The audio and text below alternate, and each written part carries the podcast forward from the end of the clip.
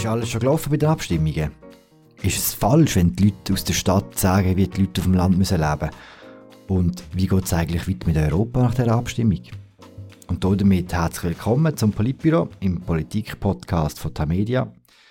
Heute begrüße ich Raffaella Birrer, der diese Woche schon wieder ein Podium mit einer Bundesrätin, mit einer ehemaligen hatte. Das ist, glaube ich, ein kleines Hobby.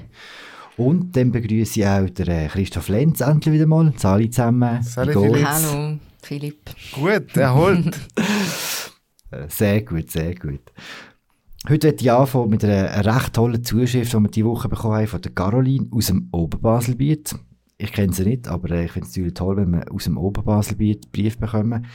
Sie macht sich ein bisschen Sorgen. Sie ist 19 und sie hat geschrieben, ich probiere meine Freundin zu motivieren, doch wenigstens bei den wichtigen Vorlagen zur Urne zu gehen.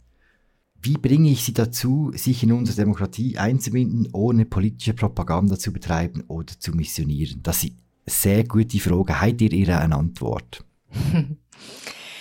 Ja, eben, eine Idee ist sicher. Also was mich freut an dieser Zuschrift ist, dass sie 19 ist und äh, unser Politbüro lässt. Das ist sicher schon mal ein sehr guter Anfang, wo wir anderen 19-Jährigen auch empfehlen können.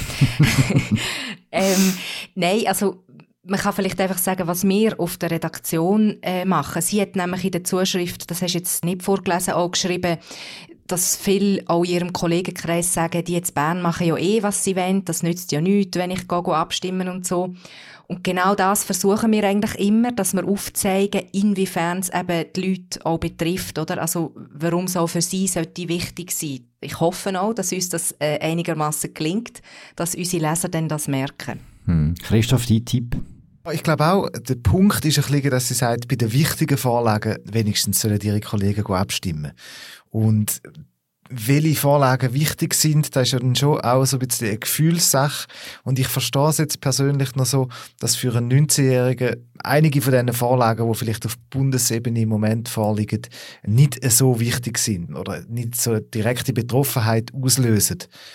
Ich kann nur für mich selber reden. Ich glaube schon, dass so politische Initialzündung dann war, wo man wirklich eine direkte Betroffenheit gefühlt hat. Und vielleicht muss man den Freunden auch Zeit geben, das Erlebnis selber zu machen. Häufig ist es so, dass man wie eben einen Moment braucht, oder? Und da hat sie vielleicht einfach noch nicht, noch nicht gehabt. Also so wie die DWR-Abstimmung oder wie die DSI vor, vor vier Jahren. Oder Klima, ich meine, Klimabewegung in den letzten Jahren hat viele Jugendliche mobilisiert. Ich gehe schon davon aus, wenn es jetzt zum Beispiel ein, ein Referendum gegen das CO2-Gesetz gäbe, dann äh, würde da möglicherweise die quasi zum ersten Mal an die Urne bringen und dann würde es quasi mit der Einstiegsdrogenpolitik äh, anfangen und äh, künftig regelmäßiger gehen. Hm. Also die Vorgabe an euch zwei ist jetzt klar, wir schwätzen jetzt zuerst über das Ja gesetzt und ihr müsst das so machen, dass nachher Caroline und ihre Freunde unbedingt abstimmen zur, zur, zur Einstimmung los wir schnell das. Nein, und das ist auch nicht so. Also, die Jäger haben nicht einen unmittelbaren Nutzen. Warum setzt man sich trotzdem auch als Jäger äh, für das neue, moderne Gesetz ein? Äh, das Alter ist veraltet, das ist 34-jährig. Dann hat es äh, noch keine Wölfe gegeben, wo man das Gesetz gemacht hat. Und vor allem auch von der Jägerschaft aus ist man natürlich interessiert an einer Artenvielfalt. Das ist Lorenz Hess. Er ist äh, Nationalrat von der BDP. Ist echt der, letzte Nationalrat von der BDP oder haben sie noch andere? Es gibt noch zwei weitere, aber ich habe den Namen vergessen. der Herr Hess ist Jäger und er sagt Ja zum Jagdgesetz. Das war aus der Arena, der Ausschnitt. Könnt ihr mir schnell erklären, wo ist überhaupt das Problem und warum stimmen wir über ein Gesetz ab, das jetzt sehr weit weg von unserer Lebensrealität ist, also von meiner und von eurer wahrscheinlich auch? Ja, also in dem Jagdgesetz stehen ja ganz viele unterschiedliche Sachen drin. Ich denke, der Hauptaspekt, wo sich jetzt Diskussion entzündet, ist die äh, Bestandesregulierung. Also dort im Fokus sind vor allem die Wölfe. Und es soll einfach darum gehen, dass es künftig für Kantone einfacher ist, äh, zum Wölf abschiessen. Also selbst dann, wenn sie noch keinen grossen Schaden angerichtet haben, sondern wenn man einfach davon ausgeht, dass da eine Gefahr besteht, dass sie könnten zum Beispiel Schaf reissen oder so. Hm. Und wo ist das Problem? Dass äh, wir eine Artenschutzkonvention unterzeichnet haben, dass man äh, Artenvielfalt wünscht in der Schweiz, dass man kann sagen, der Wolf hat auch seinen Lebensraum in der Schweiz und wenn man Kantone in die Lage versetzt, ähm, können eigenständig entscheiden, welche Tiere dass man jagt, dann kann man sich vorstellen, was im Kanton Wallis passiert. Äh, nur, ein nur ein kleiner Exkurs, warum, warum ist eigentlich immer das Wallis? Was ist eigentlich dort äh, das Problem? Weil in Graubünden hat sie auch wahrscheinlich genau gleich viele Tiere, aber wenn es so hat um sogar mehr Tiere im Graubünden. Äh, eben, eben, aber wenn es um Jagdsachen geht, ist immer nur das Wallis-Problem. Ist das quasi kantonale Eigenheit, irgendwie Verschrobenheit? Was ist, was ist der Punkt? Ich glaube schon, im Kanton Wallis ist es ein speziell aufgeladenes Thema, der Wolf. Ähm, die Diskussion, also ich meine, es gibt Nationalräte hier in Bern, wo quasi mit dem Versprechen, einen, äh, Wolfs, äh, einen wolfsfreien Kanton Wallis zu erreichen, nach Bern gewählt worden sind. Und mhm. das äh, äh, äh, vergleichbar aufgeladen ist es eigentlich sonst nie. Aber ähm, um äh, also offen zu sein, auch im Kanton Graubünden und in der Zentralschweiz gibt es Kantone, wo ganz klar der Wolf abgelehnt wird. Hm, okay. Was ich jetzt interessant an dieser Vorlage finde, und das ist also demokratiepolitisch sehr interessant eigentlich, es ist ein bisschen ähnlich wie bei der Zweitwohnungsinitiative. In der Tendenz ist es so, dass Leute in der Stadt eher gegen das Jagdgesetz sind und die Leute in den ländlichen Kantonen, kann man glaube sagen, eher dafür. Ist es richtig, wenn, wenn die Leute in der Stadt den Leuten auf dem Land vorschreiben, wie sie müssen mit so Tieren umgehen? Also ich finde, so ist es ja eben gerade nicht eigentlich, dass die Städter den Leuten auf dem Land vorschreiben, wie sie zu leben haben. Wir haben ja noch ein Ständemeer und das stellt einigermaßen sicher, dass es eben nicht so rauskommt. Also häufig ist es ja gerade umgekehrt, dass eigentlich äh, die ländliche Bevölkerung der Städter gewisse Entscheidungen aufs Auge drückt. Also das ist einfach völlig in Ordnung, wenn, wir, wenn es dann die anderen mal einmal machen. Ich finde, also ich, ich finde da eine sehr interessante Frage bei demokratischen Entscheid. Ich finde aber auch in dem Fall ist die Frage nicht so klar definiert Stadt gegen Land. Beispielsweise hat man vor zwei Jahren im Kanton Aargau Diskussion über ein Problembiber. Und, und äh, es hat bekannte SVP-Politiker gegeben, die gefunden haben, man sollte den Problembiber abschiessen. Mhm. der Problembiber ist aber geschützt durch den Artenschutz. Mhm. Und mit dem neuen Jagdgesetz äh, würde der Bundesrat äh, die Möglichkeit bekommen, auch äh, den Biber ähm, als jagdbar zu erklären. Und somit Zudem hat man irgendwie auch schon Wolfsichtige im Kanton Zürich und so. Somit ist in dieser Frage, finde ich, ist es gar nicht so klar. Es, es gibt andere Fragen, wo ich tatsächlich finde, es ist wirklich interessant. Zum Beispiel im Kanton Bern haben wir vor kurzem über ein Durchgangszentrum für Fahrende müssen abstimmen kantonale Ebene. Und das Durchgangszentrum für Fahrende ist aber halt einfach in einer Gemeinde an der Peripherie vom Kanton Bern Richtung Westschweiz. Und letztlich haben hat vor allem die Gemeinde, die äh, quasi die gespürt, dass da Fahrende sind. Und für den restlichen Kanton hat es eigentlich keine grossen äh, Auswirkungen. Und dennoch ist das Durchgangszentrum insbesondere im Berner Oberland und im östlichen Berner Oberland, also im Raum Meiringen, Brienz, heftig abgelehnt worden. Fragt sich, ja, mit welchem Recht redet die eigentlich da mit, ob man in dieser Gemeinde einen Durchgangsplatz Entschuldigung, hat? Mich denkt, das Ganze hat auch viel mit Romantik zu tun. Also das ist ja auch der Grund, die Romantik, warum viele Städter am Wochenende in die Berge gehen, weil sie dort eine intakte Natur vorfinden, wo sie in ihrem Alltag so eben nicht haben, oder? Aber man muss sagen, sie wollen die ja auch nicht haben, weil sie suchen ja oder schätzen ja die Urbanität in der Stadt. Und das hat schon auch noch so ein bisschen mit dem Disneyland-Effekt zu tun, würde ich sagen. Also, dass man das Gefühl hat, man möchte ja die Freiheit haben, dass man eben in der Freizeit in so eine intakte Bergwelt geht, wo es ganz viele wilde Tiere hat, während es halt bei der ländlichen Bevölkerung schon teilweise so, also nicht gerade Überlebensfragen sind, aber es geht ja dort dann wirklich um, um den Schutz äh, von den Tieren, also von den, von den Schafen jetzt und so, von den Nutztieren. Und das erklärt so ein bisschen die Unterschiede in der Haltung das, das tönt mir jetzt, Entschuldigung, Raphael, das tönt mir jetzt ein bisschen zu fest nach so einem städtischen Schuldkomplex, dass wir da irgendwie imperialistisch über Berggebiet bestimmen oder so. Ich meine, wir sind einfach ein politischer Raum und in diesem politischen Raum bestimmt eine Mehrheit äh, der Bürger bestimmt die Regeln. Und äh, das ist äh, so, wenn es gegen die Städte geht, sagen wir zum Beispiel in der, bei, bei der Masseneinwanderungsinitiative, haben die Räume, wo relativ wenig Ausländer haben, haben entschieden, dass die Leute, die viel, äh, die Räume, wo viele Ausländer haben, nicht mehr mehr können aufnehmen können und haben ein politisches Problem für den gesamten politischen Raum Schweiz damit verursacht.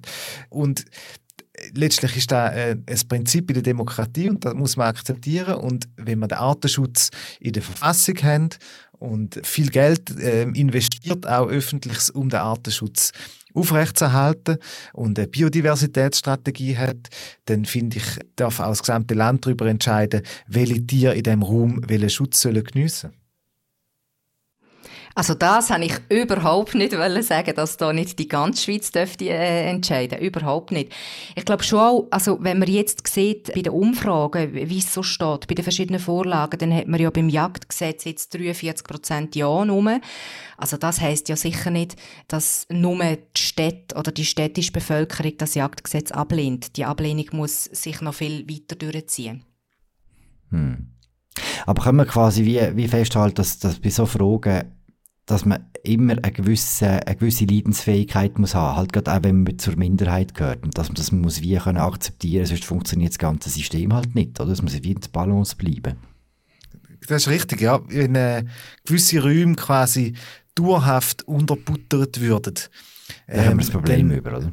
Genau, da hat man zum Beispiel gesehen mit dem, Kanton, äh, mit dem, mit dem französischsprachigen Gebiet, Kanton Bern, wo sich dann als Kanton Jura abgespalten haben, mhm. weil sie ähm, einfach das Gefühl hatten, ähm, sie sind äh, als eigener Kanton können sie besser entscheiden darüber, wie sie leben wollen. Und das ist auch richtig. Mhm.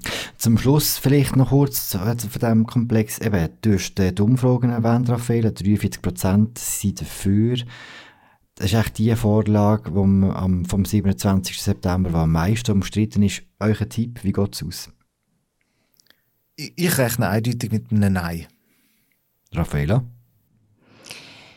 Schwierig. Ich finde, es ist noch knapp, aber es ist, äh, es hat auch, also jetzt beim Jagdgesetz und bei dieser Steuervorlage, wo wir ja dann auch mal noch einmal werden darüber schwätzen, ähm, hat es auch im Vergleich noch am meisten Unentschlossene. Also ich denke, da lässt sich in der Kampagne noch etwas machen.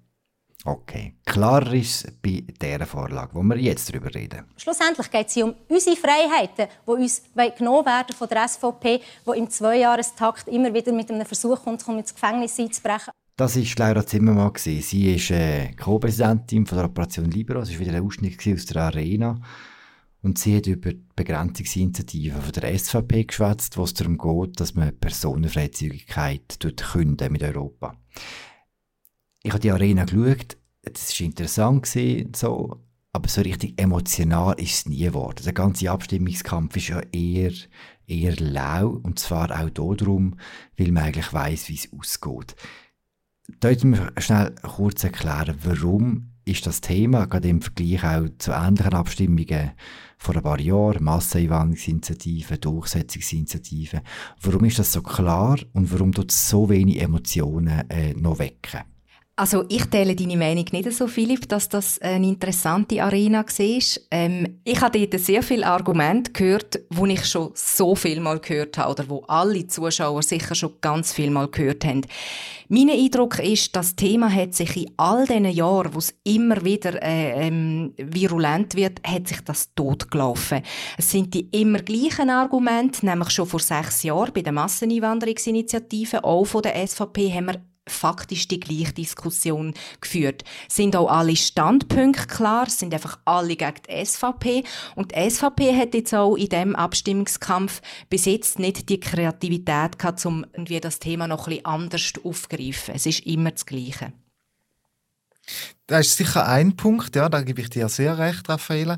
Der zweite Punkt ist auch, dass es ähm, ja, dass die Zuwanderung generell äh, abgenommen hat in den letzten Jahren und sagen wir vielleicht äh, auch die Problemwahrnehmung eine andere ist. Es ist nicht nur, dass uns die Argumente von beiden Seiten sehr bekannt vorkommen, sondern es ist tatsächlich auch, dass sich die Realität verändert hat und das hat auch bei mir dazu geführt, dass ich mich wirklich nicht aufraffen kann, wirklich mich noch für die Diskussion zu interessieren, ehrlich gesagt. Was heißt, was heißt Realität verändert?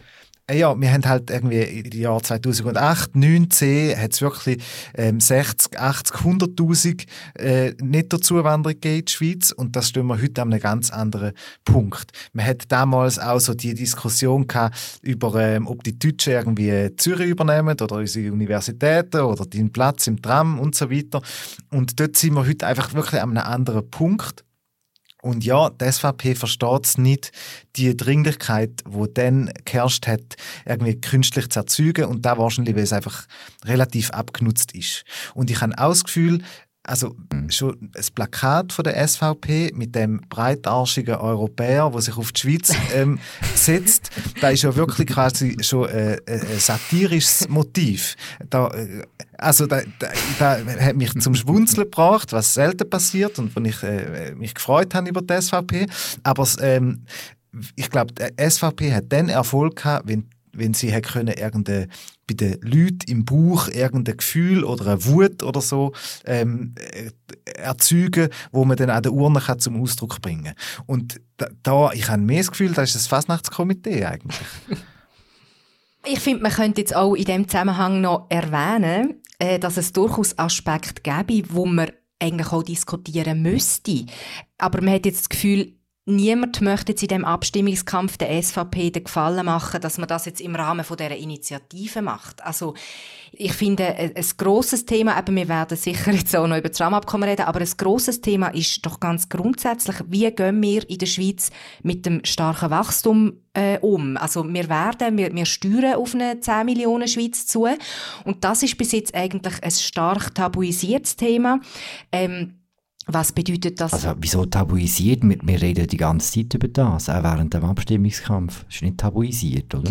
Wir reden, also Diskussion wird in dem Zusammenhang relativ schnell, relativ schrill. Also äh, sofort, wenn man in die Richtung geht, setzen sich Leute, die leislige Zweifel haben, äh, dass das äh, für die Schweiz gut ist, das Wachstum, setzen sich im Verdacht aus, dass sie fremdenfeindlich sind. Also es gibt wirklich sehr viele äh, Tabus.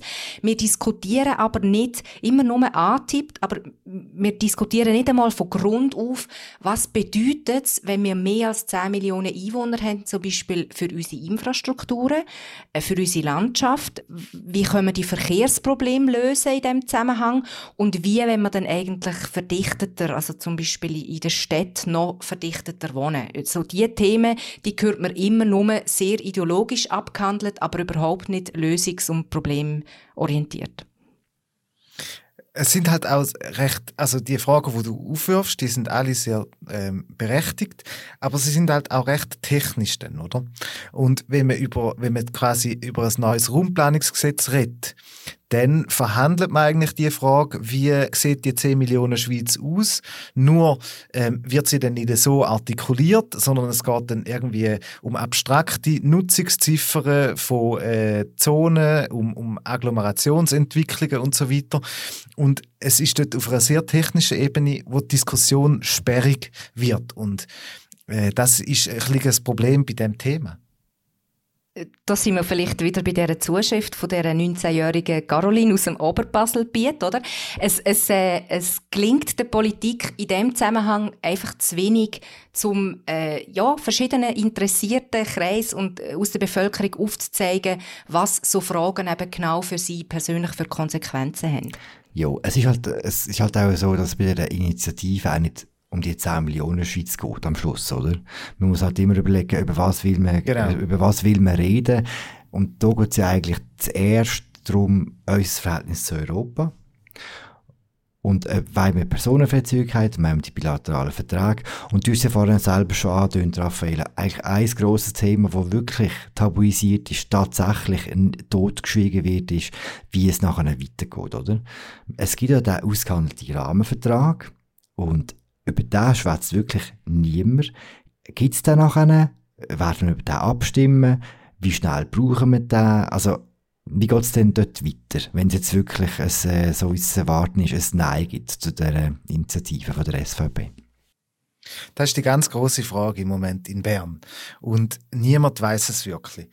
wie es weitergeht. Aber es gibt so, es gibt so Hinweise darauf, wo ich recht stark finde.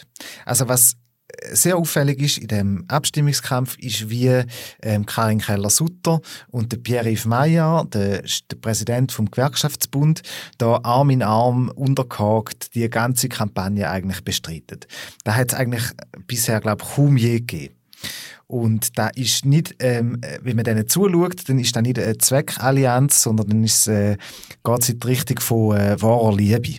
Und ich kann mir nicht vorstellen, dass äh, Karin Keller-Sutter am 28. September dann angeht und im Bundesrat, wo sie die maßgebliche Stimme ist in dieser Frage institutionelles Rahmenabkommen, dann ein Abkommen vorantreibt, wo der Lohnschutz äh, in der Schweiz auflöst und für Gewerkschaften indiskutabel ist. Sondern ich habe das Gefühl, die Allianz, die man jetzt sieht in der Bekämpfung von der Begrenzungsinitiative, die wird weitergeführt und die wird wahrscheinlich dazu führen, dass ähm, da institutionelle Rahmenabkommen, wo ausgehandelt ist, nochmal muss nachverhandelt werden, dass man die EU enttäuscht im Oktober, dass man sagt, man kann nicht unterzeichnen, dass da nicht unser Abkommen ist und dass man in eine relativ rumpelige politische Phase äh, gegenüber der EU eintreten.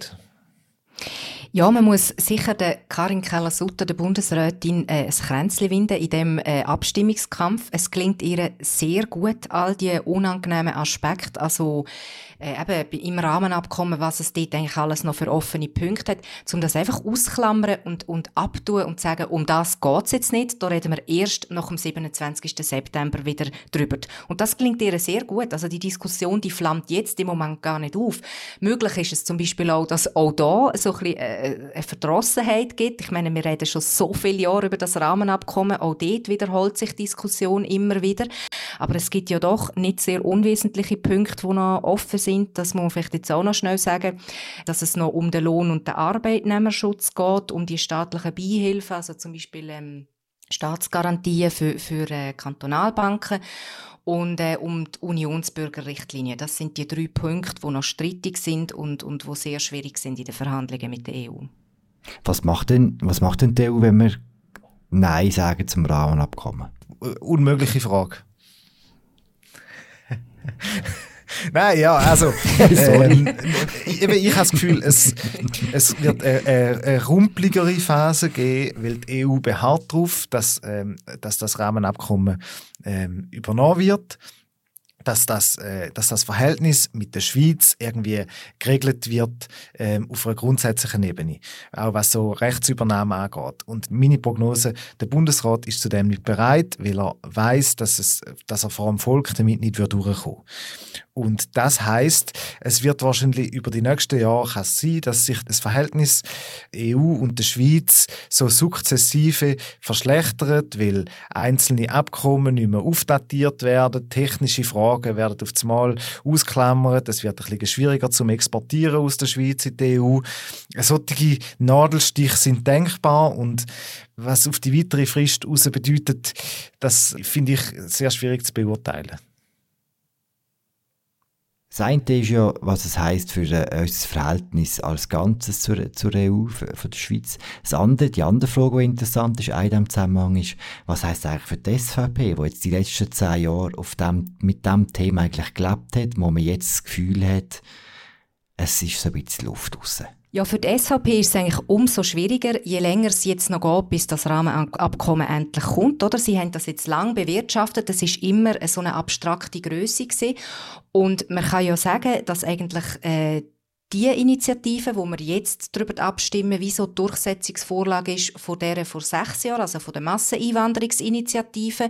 Und wenn sie das auch wieder äh, verliert, wonach es ja jetzt aussieht, und zwar deutlich, dann verliert sie wie in ihrem Kernthema und wird nachher äh, auch, was ihre Identität und ihre politischen Kerndossier betrifft, eine ziemliche Krise haben. Ich finde das interessant, die, was du sagst, Raffaella, dass die Partei sich eigentlich seit, seit Jahren immer auf die eine große Schlacht vorbereitet.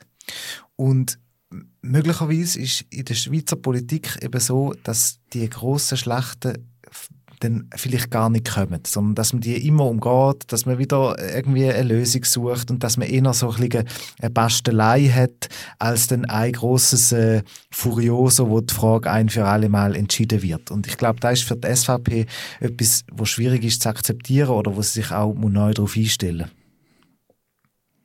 ja, das ist nicht nur für die SVP schwierig. Man hat alle gerne ein grosses Furioso. Dann würden hey, vielleicht auch die 19-Jährigen glauben. Äh, genau. genau. hey, ich glaube, mit dem lassen wir es mal. Das ist äh, gesehen, weitere Folge vom Politbüro und vom Politik-Podcast von Tamedia. Toll, dass ihr zugelassen habt.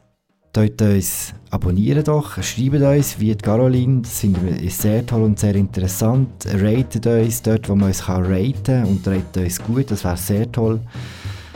Äh, ja, wir hören uns bald wieder. Ciao zusammen.